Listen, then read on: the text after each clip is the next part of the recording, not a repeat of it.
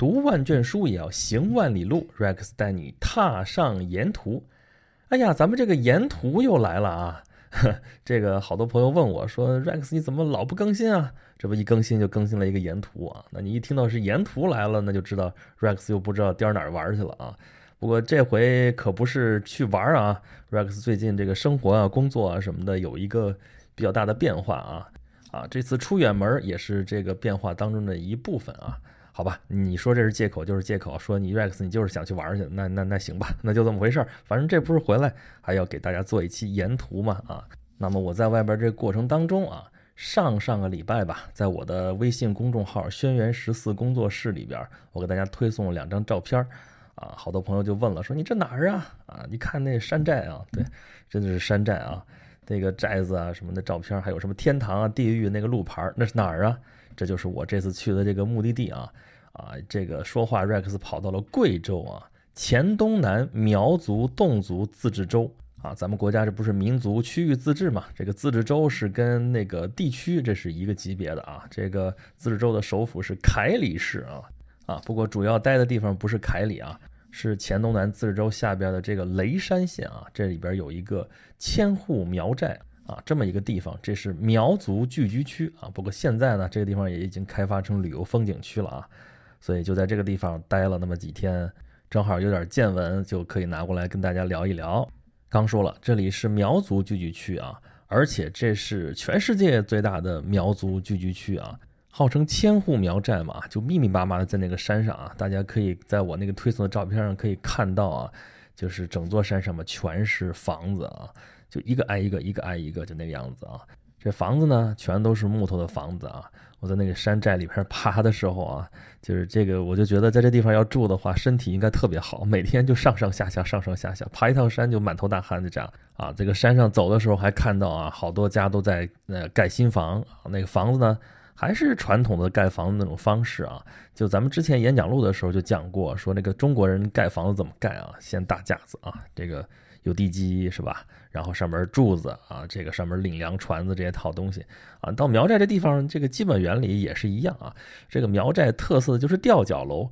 啥叫吊脚楼呢？那还不就是因为山不平啊？你想弄一块平地挺困难的，那怎么办呢？就在里面直接扎桩子啊。这桩子有长有短，但是把这上边架起来这个面儿是平的啊。下边呢就是可以这个养点牲畜啊，然后放点东西啊什么的。那上面呢就住人啊，这就是吊脚楼。那这吊脚楼架子搭好了啊，这个上边瓦盖好了，这房子就盖好了，然后一个挨一个，一个挨一个。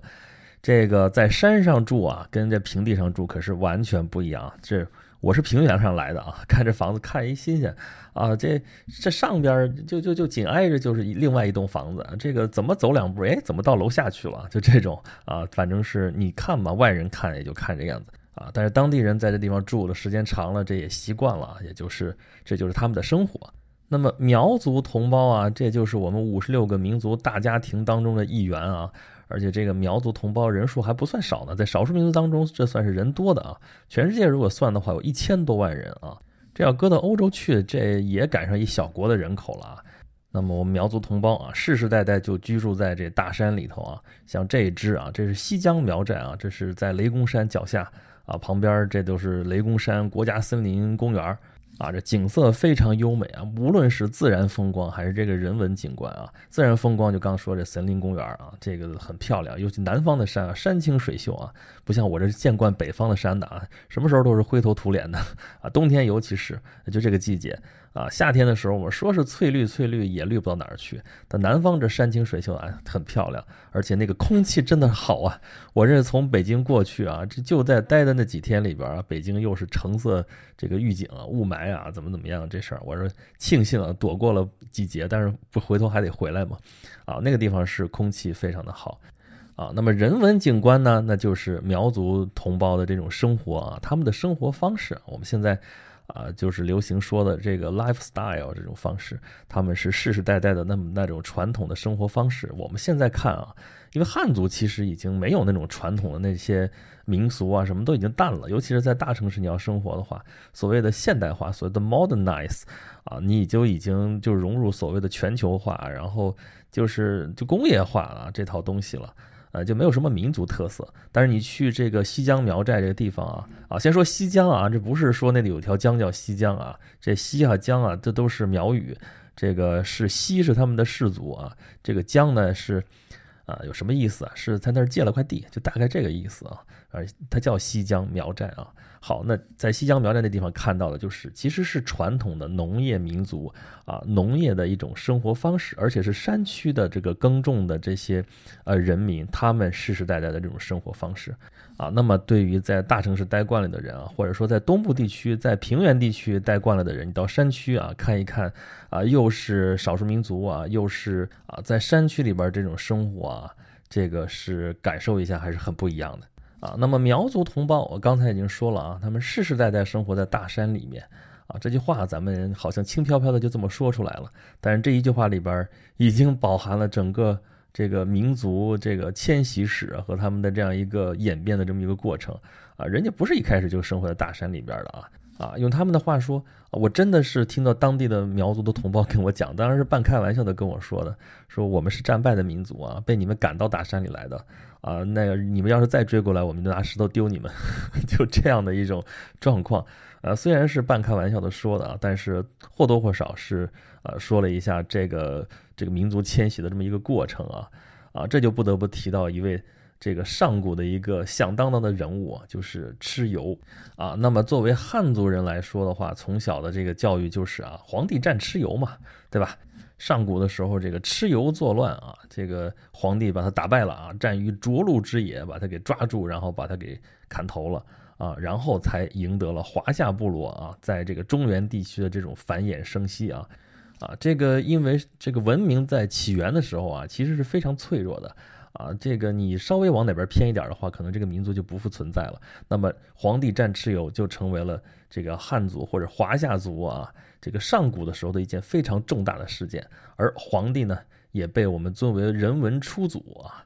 那么这是汉族这边的一个叙事，但是如果在少数民族这边来看的话呢，就是另外一个故事啊，因为他们会说，像刚才说的，他们是战败的民族啊，就是传说啊，这个苗族就是蚩尤大神的后裔啊。我们去看古书的记载呢，啊，这个这版本其实非常的杂呀，这个故事说的也很乱啊。咱们就捡这个最流行的版本来说的话啊，就是蚩尤是九黎族的这个首领啊。传说他有兄弟八十一个啊，全都是什么铜头铁额啊，什么三头六臂啊，全都这样的。你要真按那个描述，然后你现在看的话，那简直就不是人啊！啊，这帮人英勇善战啊，当时他们就居住在中原地区啊。那么皇帝这个氏族要崛起的时候，就遇到了这个九黎族啊，他这些这个以蚩尤为首的这么一个部族，那为了争夺这个生存空间，那就打吧，对吧？这个在逐鹿这个地方啊，说是久战久败啊，皇帝老打败仗，结果最后的时候是啊，得到天神的保护啊，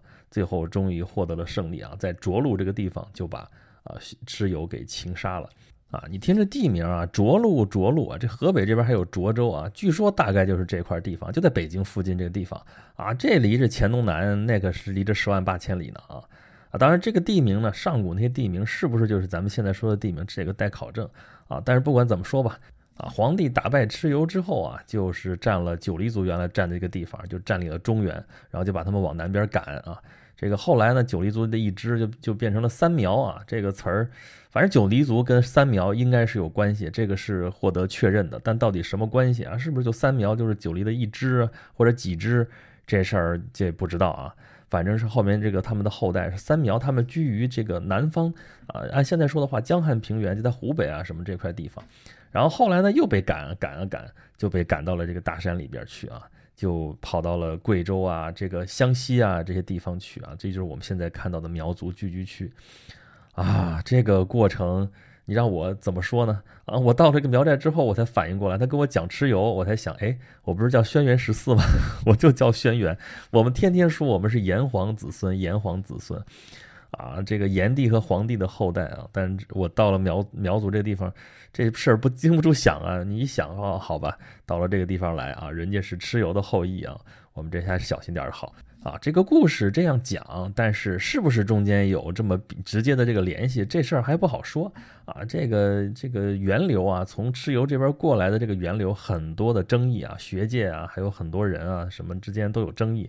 啊，就有的人说说信誓旦旦就说说这肯定的啊，这就是蚩尤的后裔啊，先是九黎族，后是啊三苗啊，后来呢这个又到了这边到苗族，这是一支一支过来的，当然不是全部的人都过来了啊。啊，比如说有些部族就留在了中原，但是呢，受皇帝部族啊、炎黄这个联盟的这个统治，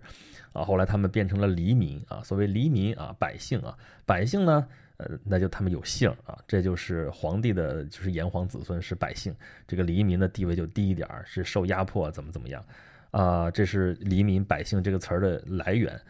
呃，但是也有人说不对啊，这个啊，九黎族和三苗族这个时代啊。啊，就很早很早了，几千年前的事情了。但是有苗族这个称呼，才是宋朝才有，这才一千年的事情。这你看啊，咱们看上去都是古代啊，咱们觉得他们应该是很近的，但其实他们那距离很远，比离我们距离还远。啊，所以这个苗族可能跟三苗并没有什么直接的关系啊。但不管怎么说吧，这个故事讲出来之后啊，苗族人自己就认啊。你看每年过苗年的时候，啊，这个就是他各还有他们的各种祭祀的时候啊，苗族同胞本身就过来跟我们说啊，或者当地的人解说的也会说，这就是祭祀这个蚩尤大神的。对他们来说，蚩尤就是他们的祖先，就是他们的神。啊，你到这个千户苗寨这地方看什么呢？看民族风情啊！民族风情当中很大的一部分就是这些礼仪啊、礼节啊，还有这些祭祀啊什么这些事情。那刚说祭祀，这就是要么就是过年啊，丰收的时候要庆贺啊，怎么着的啊？祭祀祖先，祭祀蚩尤大神啊。所以这边特色什么，呃，这个铜鼓啊，什么各种那种民间的乐器啊，就是那个芦笙啊，什么芒筒啊，什么这些东西，你看，哎。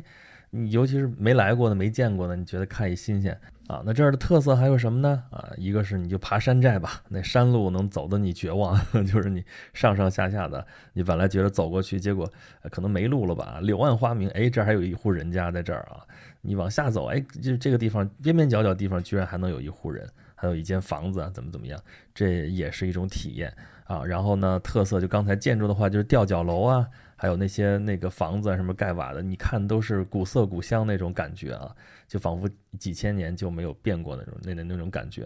啊，然后呢就是有河啊，在那个西江这个苗寨跟前就有一条白水河，上面有那个风雨桥啊，这风雨桥是苗族的特色了啊，你到雷山那边去也能看到这种风雨桥。啊，据说这是姑娘小伙定情的地方，然后风雨桥嘛，就是换一个词儿来说的话，其实应该叫廊桥啊。就咱们不是有那个什么美国那边有廊桥遗梦嘛？所谓廊桥是什么呢？就是你河上架一座桥，对吧？这就是普通的桥啊。但是这个桥你那个如果上面加上盖儿，这就能挡风雨，这不就是风雨桥吗？对吧？然后它成了一个走廊了嘛？这不就那就是廊桥，其实是一个意思啊。但是苗族这边盖的这个特色呢，你就特别有民族的风情啊，民族的特色啊。然后这桥呀修的也特别科学啊，就是说那个质量修的也很好啊。当地人还会跟你讲说那个什么时候发大水，没有被冲毁啊，什么什么这样的。哎，然后就是这个千户苗寨，你到观景台上去看啊，你一间一间的房子，到那个具体而微者，你去到跟前看，微观的看，这是一种感觉啊。到里边去体验一下啊，甚至你上到苗王住的地方，就是他们那个古藏头啊什么的，叫这个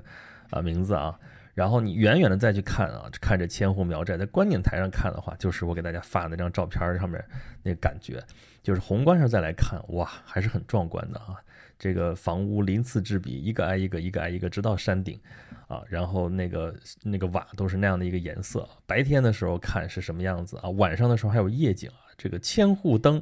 这个夜景是非常的漂亮啊。当然了，现在是因为开发成旅游景区了啊，所以说到晚上的时候那灯啊，要求是必须都得亮啊。据说是这个，反正电费是政府掏啊，那就晚上就为了这样这观光客能够看着每天都能看到这个千户夜景，这个也是下了功夫的。啊，再有呢，就是我们老说这个少数民族兄弟姐妹们都是啊能歌善舞啊，这地方还有苗寨歌舞啊，这有专门的那样一个剧院啊、剧场那种呃地方来表演啊，啥你还要买门票怎么怎么着？你就看了这么多之后，你就觉得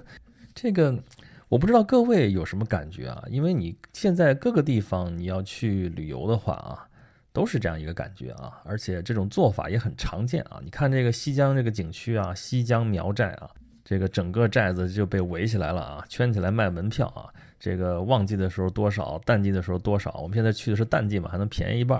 啊。你呃，老远的时候，你进山的时候啊，这个路修的都非常好啊，所以现在要多说一句，这个基础设施建修的真的是不错啊。坐高铁从北京到凯里啊，凯里再坐个公这个公共汽车，一路都是高速啊，到雷山。然后你要去那个苗寨的这个景区的话，景区的路也修的非常好，非常棒，都特别新啊，最近几年刚刚修起来的，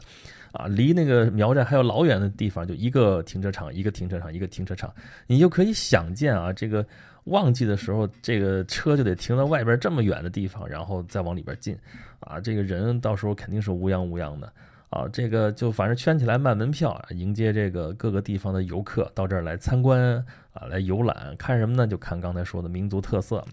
这个进门的时候有这个蓝门酒，必须一道一道的喝啊，你喝的时候还不能拿手扶，你必须得那个人家给你灌。姑娘，你看这么漂亮啊，穿着一身的那个叮叮当啷的那种银首饰啊，这个。啊，光彩照人过来啊！你怎么好意思说不喝呢？那你就喝啊！就是一般，如果真是迎接贵客来啊，迎接客人来，等你把这一路啊，一个桌子，一张桌子，一张桌子，一张桌子，等你喝过去，你就基本上已经醺醺晕晕乎乎，应该倒了。这就是苗家的这个热情的待客之道啊！然后山寨里面就看刚才说的房子啊，吊脚楼，然后。这个老远看这个山寨啊，山寨夜景，看他们的那个仪式啊，看他们那些歌舞啊，也就是这些内容啊。像这种思路呢，在各个地方啊，其实都差不多啊。像原先都是这个穷乡僻壤的地方啊，后来发掘出来，哎，这是古建筑啊，这地方哎有民族风情啊，这地方有什么什么旅游资源，所谓的，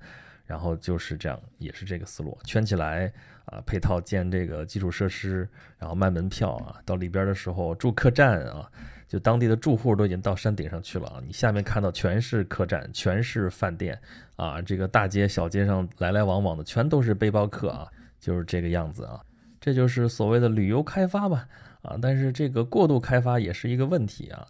我不知道大家有什么感觉，反正是我看这个旅游景点都是这个样子的时候，有的时候就会想说，哎呀，这到底是不是这么回事？是不是应该这么回事啊？这个本来呢，这个地方雷公山这边啊，苗寨人家的生活是那个样子的，但是现在你把它变成景区了啊，这你是来看他们怎么生活，这就已经不是原来他们自己的生活了啊。原来这个观光这个事对他们来说是一个偶然事件，就是山寨人家本来聚居嘛，生活的挺好的，外人外人来的话也并不常见啊。来的话呢，就是刚才说那些仪式啊，就进喝蓝门酒，然后。招待贵客的时候要长桌宴啊，然后高山流水灌酒。啥叫高山流水啊？你坐那儿喝，还是手不能碰啊？一个姑娘拿一个酒海，大海的海啊，然后灌你啊，一个不够，后边再来一个，下一个酒海灌到这个海里边，就是那种像酒壶一样啊，酒海一个接一个，一个接一个这样灌下来，你就觉得那个酒。绵绵不绝啊，源源不断就进到你嘴里。人你该喝多少，这事儿不是你说了算啊，是主人要灌你多少，你就得喝多少。你要不喝，那你是不给面子啊。这本来是正常的待客之道啊，啊，都是很热情，都是发自内心的。但是现在呢，这也变成了当地的一些这个特色旅游项目，像这样的本来人家是自然而然存在的。呃东西啊，习俗也好，这个生活方式也好，还有这个什么当地的一些饮食啊什么的也好，现在已经完全变成商业化的。你就为了去卖钱，为了去这个啊挣这个背包客的这个钱，变成这样的一个旅游产业当中的一个组成部分了啊。那这事儿到底合适不合适？我这一路就在想这个事儿啊。那你说？呃，有我们经常听得到说这个旅游过度开发的一些问题啊，比如说像丽江啊，比如说像什么就开发的比较早的那些地方啊，说过度商业化啊，就全是客栈啊，全是那个什么这个去旅游的人啊，本地人反而你见不着啊，怎么怎么着，那你也其实也看不到本地原来那个样子，呃，我们也觉得去那儿也其实也没什么意思，而且有些地方你过度商业化、过度现代化，弄得跟那个大城市里边也没什么区别，那也没什么意思。但是你说你如果说啊，你就是为了看当地本来的那个生活状态，可是人家当地人，人家也有这个生活水平提高的这种需求啊，对不对？那你靠山吃山，你能吃什么呢？原先这地方是穷乡僻壤，这个这个山沟沟里边生产力真的是很低下。你到那地方去看他们过去的那种生活的那种状况啊。还有当地一些博物馆里边陈列的这个苗族他们传统的这种生活方式啊啊各种器具啊那些东西，你就想象一下当地的这个生活水平高不到哪里去。比如说我在博物馆里边看到说啊这些展品都不许动啊，这个咱们一般博物馆也会有说啊这 don't touch 啊，不准碰什么什么东西。但那地方有非常特色的警示语，说这个一切展品不准碰，如果碰的话，将按苗族本地的这个特色啊，就是他们的规矩来。什么规矩呢？就是四个一百二，就是你如果要必须要惩罚你啊，那就是你得交出来一百二十斤菜，一百二十斤肉，一百二十斤米，还有一百二十斤酒。啊，这个处罚说折合人民币大概有三千多块钱，这个处罚不可谓不重啊。但是我想说的是，你一看这个处罚的内容，这就是纯粹农业社会的这么一个规矩啊。这个处罚的确也是挺重的啊。你到那儿去之后，你会发现啊，当地的这个生活水平真的不是很高啊。啊，现在旅游开发起来稍微高一些了啊。之前纯农业的时候，那个啊，好像早几年那个一年的纯收入也就那么几千块钱，哪有几千？说。那也就几年前才一两千、两三千、几千，也就这么一个水平啊！一年收入，那这一个四百二罚下来，确实是非常非常重了啊！那靠山吃山，人家也要发展啊，人家这生活水平也要提高啊！那那当地能能吃什么呢？那就是这个旅游资源。这个旅游业啊，被称为无烟工业啊。但是咱们以前说这词儿的时候，一般都会着眼在诶，它无烟啊，它环保怎么怎么样。但是我现在琢磨这个词儿的时候，我就发现啊。这个词儿叫的还真挺准确的，因为它就是无烟工业啊。咱们这个演讲录啊，从一开始的时候就在反思这个工业化的问题。这个工业化的问题，在这个旅游层面上，这就也有这个工业化上面的一个问题啊。我这总结出来的工业化几个特征什么来着？啊，集中化、规模化，还有标准化啊，在这个旅游产业当中也体现了这几个呃特征。啊，集中化呢，就是原来本来是这个一年当中的一些风俗啊，就是分散在各个时节的，都要把它集中起来。啊，这个比方说去表演，或者说你要做一个什么那个祭祀活动，或者说什么民俗活动什么的，啊，他要保证你每个人来的时候都能看到这些东西啊，因为你这花了钱过来的时候，你说你赶的时候不对，什么东西看不着啊，有些是没办法，那有些你能看着也就看了，因为这都是可以创收嘛，都是这个旅游项目都可以做。那标准化呢，就是每个人来看都是一样的。啊，集中化、标准化，然后还有一个规模化。就原先啊，如果可能是一家一户的，怎么怎么着的，现在可能要集中起来啊，在那个，比方说表演的话也是啊，在一个集中的场地里边啊，在这个这个商业化的一个表演的场地里边来集中做这些事情啊。集中化、规模化还体现在什么呢？就是原先可能是就不知道是什么时间啊，都是按照他自己的一个规律来的。啊，现在呢，可能就要凑这个国家的法定节假日啊，因为这个时候客流量最大啊，这就是跟咱们现在这个时代的这个啊旅游业态可能相适应的。啥叫旅游业态呢？就是现在这个旅游业的这个状况啊，啊，针对的就是咱们国内的这样的一种这个人员结构啊，这个游客的这样一个结构就是这样，就是。啊，对于大多数人来说，还是平时要上班的，只有法定节假日的时候，或者是加上自己的这个休假的时候才有时间啊。那么休假的时间大家是不固定的，所以平常都会有人来啊。但是呢，啊，集中的就是那几个法定节假日啊，那就啊，你为了让这些这个集中的这些客流量看到啊最好的、最标准化的这样的旅游产品啊，那就得是集中在这段时间之内啊。就要上规模啊，就要把人都发动起来，然后做什么什么东西，然后集中把这些人接待好，这真的是很典型的一个工业思维哎，啊，由此带来的问题确实很多，比如说平时闲死啊，就像我现在去的时候是淡季啊，那人其实不多哎，哎，其实挺舒服的那地方，人少的时候挺舒服，但是我觉得舒服人受不了，就像你下馆子一样，说哎，我都希望这馆子里边没什么人，清静，没什么客人，但是你要天天没什么客人，这馆子该倒闭了。啊，这也是啊，你花那么大价钱建了那么多基础设施啊，然后就是让为了接待游客啊，结果你要是天天就这么点人，那肯定就开不下去了嘛。那么就是要平时闲死，但是在节假日的时候要集中接待多少多少客人啊，这个可能那几天的收入就比平常的多多少多少倍啊。但但是那个时候呢，这个你的那个体验就会差很多，你的。这个观感就会，就像你说厦门那鼓浪屿，那到那个节假日的时候，那就人挨人人挤人那样啊。故宫每天接待八万多啊，你到那个皇宫里边，哇，那么大场地里边，乌泱乌泱全是人，你就完全想象不出来原来这个皇宫应该是什么样子，那点威严啊，那点什么，全都看不出来啊。各个著名景点，只要你说得上来名头的啊，大家想去的啊，慕名前往的啊，这人都少不了。这种集中啊，这种规模啊，然后你要提供的这种标准化产品，就让你这些原先的东西可能就变了味儿了。那么你比方说，就看这千户苗寨这样的地方，你说，哎，这个迎门酒是每天每天它固定点儿就该上演的吗？呃，原来可能不是，因为不是每天都有客人来，但是现在呢，每天都有客人来，每天都有人买票来，那每天固定点儿都要有表演，都要有演出，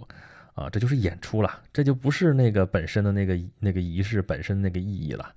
啊，这高山流水本来也是尊贵的客人来的时候给大家上的一道这样一个招待的一种方式，啊，现在呢，就是各个饭店里边都会来说，我这有长桌宴，我这有高山流水，这是个商业化的项目啊。呃，你说人家是不是热情好客，欢迎我们来？那肯定也是嘛。但是原先可能冲着朋友来，现在可能是冲着银子来，这个也无可厚非。但是你总感觉这个事情可能就不太一样了。那在要祭祀的时候呢，我就听到说当地的朋友给我们反映说，你现在啊，在雷山县城里边那个过苗年的时候，怎么怎么人啊，乌泱乌泱的也是一大堆。那个地方修的，我去看了，修一大铜鼓，然后。那个地方场地啊，观景台什么的，弄得跟那体育场似的，啊，就跟那个分列式一样，一个一个的从这游行啊过什么的，啊，当地人就会说说，本来是我们自己过苗年，现在是我们自己在看台上看着我们啊，好像过这个苗年，就感觉很奇怪这样子的。你说这是不是也是变味儿了呢？啊，《论语》里边有句话，就是孔夫子讲说，祭神如神在，啊，什么意思呢？就是你要做一个祭祀活动，你要祭奠鬼神的时候啊。他说：“如神在啊，孔子，你说封建迷信吧？啊，他是敬鬼神而远之，他对鬼神之事他是说不清楚，他也不想跟他们打交道的。那还要搞这个祭祀的这种活动啊？但是祭祀的时候的核心并不是那些规制，并不是那些仪式，并不是那些一个一个的步骤，最核心的东西就是如神在啊，就是假设这个神真的在啊。那他既然知道是要说如神在，那就知道神其实并不在，但是心里边的神要在。”所以就是祭神如神在，这才是你做一个祭祀活动也好，你做一个这种比较神圣的这种事情的这样一个精髓。但是现在呢，这些民俗项目啊，就变成了我们看的一个表演，那就好像不是那么对路了。但是呢，刚说了，这其实可能是符合现在这个旅游业态的啊，因为多数人也到也就到这儿来看个新鲜啊，也就到这儿来啊了解一下民族风情啊，到这儿来这个喝喝酒，然后吃吃那个粑粑打的嘛，拿那打的那个糍粑粑粑什么这些东西啊，吃吃当地的饮食啊，饮食其实这儿的吃的东西，我觉得外地人不见得习惯啊，西南这边吃的偏酸偏辣。啊，我觉得不是所有人都能适应的。但是呢，你为了到这儿来旅游感受一下，这还是很好的。所以多数人其实是这么一个心态过来，所以也就符合这样的业态。而当地人呢，又要求发展啊，你要完全让人家守着过去传统的生活方式，你凭什么呀？啊，尤其是像这种其实之前的这种生产力比较偏低下的地方，人家也要发展。你现在到这个苗寨里面去，你可以看啊，我手机到这儿来信号满着呢，四 G 信号满得很啊。中国移动、中国电信这都是这个营业厅啊，什么到处都是啊，邮局还漂漂亮亮的，寄明信片什么的一套服务全都是全齐的。等于现在大山里边离外部的世界也并没有那么远。啊，可是他们的生活已经因为这个旅游已经变得非常的不一样了。他们从一个就是种地，就是在那个种梯田的这样一些农民，现在已经变成了这个旅游业的一个从业者啊。这对他们来说既是一个机会，也是对他们传统生活的一种变化和一种挑战吧。啊，那么对于我们这些其实是观光客啊，其实是也就是一个过客啊来说呢。我们说是来体验当地的这种传统的生活啊，这体验民族风情啊，但是另外一方面呢，我们是也是来接受这个旅游服务的。那么，当我们在啊出去旅游啊或者干嘛的时候啊。啊，当你在说评判说这个地方旅游的服务好还是坏啊，在吐槽说有些地方接待有些不尽如人意的地方的时候啊，或者说你在感叹说这些地方已经变味儿的时候，那么我们是不是也思考一下，说我们是不是也是推波助澜者啊？那么当地的这个旅游发展思路啊，我们是不是也在其中起到一定的作用呢？啊，时代在向前进，你不可能指望这些民俗也好，这些。啊，当地的风情也好，永远停滞不前，他们一定也会按照他们自己的规律、他们的方式啊向前发展，啊，但是我们希望还是能有一些本真的美好能够留下来。好啦，这一期沿途的内容咱们就说这些啊。虽然去的天数不少，但是我想也就讲这一期吧啊啊！咱最后的时候再说几句题外话啊。咱们这个演讲录的节目已经两年了啊啊！前两天的时候我还在那个某个平台上面做了音频直播啊，当时有些朋友来跟我一起来聊啊，我是。啊，简单回顾了一下演讲路走过的这两年啊，还现场跟一些朋友进行了互动啊，甚至还有朋友能打这个热线电话进来，我们还能够直接对话、直接聊天，还是蛮有意思的。呃，以后嘛，这个如果大家喜欢的话，看看能不能啊，不定期的、时不常的给大家来这么一道。当然，每次直播都会有主题的，而且事先肯定会给大家通知。啊，这个通知呢会发在我的微信公众号“轩辕十四工作室”里边啊。如果大家感兴趣的话，欢迎大家关注啊！如果大家觉得听这个演讲录和沿途还不过瘾的话啊，我在某平台还在讲一个收费节目，是莎士比亚的内容啊，和莎士比亚的三百六十五天，莎翁和他的故事啊。大家如果对这方面的内容感兴趣，或者就是简单的对于 Rex 讲故事感兴趣的话呢，啊，欢迎到我的微信公众号“轩辕十四工作室”下面的自定义菜单里面去获取这个地址啊。啊，欢迎大家来关注，欢迎大家来收听，好吧，咱们这期节目啊已经不短了啊，这个到这里就结束了啊。呃，在新的一年，现在已经可以这么说了啊，现在已经是十二月的中旬，这个二零一六年就要过去了。二零一七年啊，我希望演讲录这个节目能够啊让更多的朋友听到，然后让更多的朋友喜欢，我也会努力让演讲录这个节目越来越好。好吧，咱们下期再见吧。